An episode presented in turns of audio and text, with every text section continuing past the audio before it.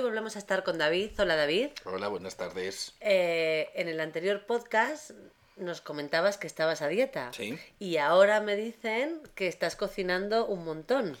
Estoy haciendo mis pinitos en cosas nuevas y en cosas modernas. Es que ya sabes que me encanta vivir bien, aunque de vez en cuando me toque sufrir y ponerme a dieta. ¿Y qué haces? ¿Cocinas y no te lo comes? ¿Cocinas y lo regalas? No, tristemente cocino y casi siempre acabo comiéndomelo, pero bueno.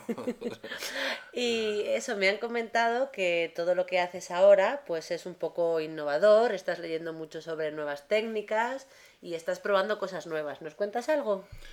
Sí, sobre todo, bueno, aparte de cosas que ya se escapan de poder hacer en casa, como la cocina molecular y ese tipo de Ay, cosas.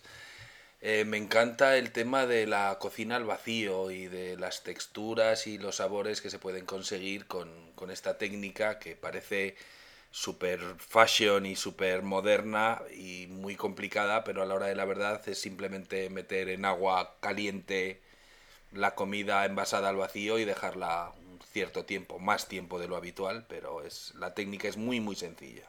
¿Y la has probado ya? En, casa he hecho ya un par de cositas porque me han llegado los accesorios hace poco, pero todavía me queda terminar de probar, me falta comprar alguna cosita más porque bueno, tengo un circulador de agua que he apañado por ahí, pero quiero algo más profesional, poco a poco. Y... mm, ¿cómo, a ver, ¿esto cómo, cómo empezaste? ¿Cómo pues, fue? Pues nada, leyendo por internet, viendo cosas y vi que la técnica me gustaba, vi que se podía hacer y que no era caro y decidí ponerme a ello. Hay mucha gente en internet que hace este tipo de... ¿Se puede llamar cocina experimental?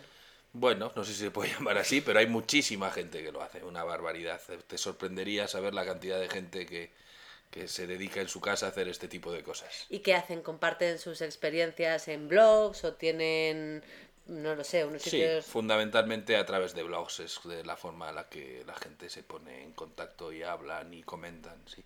¿Y es muy caro todo el equipo que hay que comprar? No, no excesivamente caro. No, no demasiado.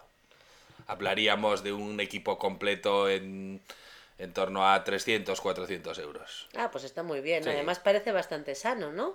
Sí, porque cocinas exclusivamente, bueno, podrías echarle más cosas, pero muchas cosas se hacen en su propio jugo, sin nada de aceite, por lo cual la textura es muy buena, el sabor es muy bueno y, y se co- puede cocinar sin absolutamente nada de grasa. Pues nada, bueno, buena suerte con esta experiencia. Ya te contaré. Hasta luego.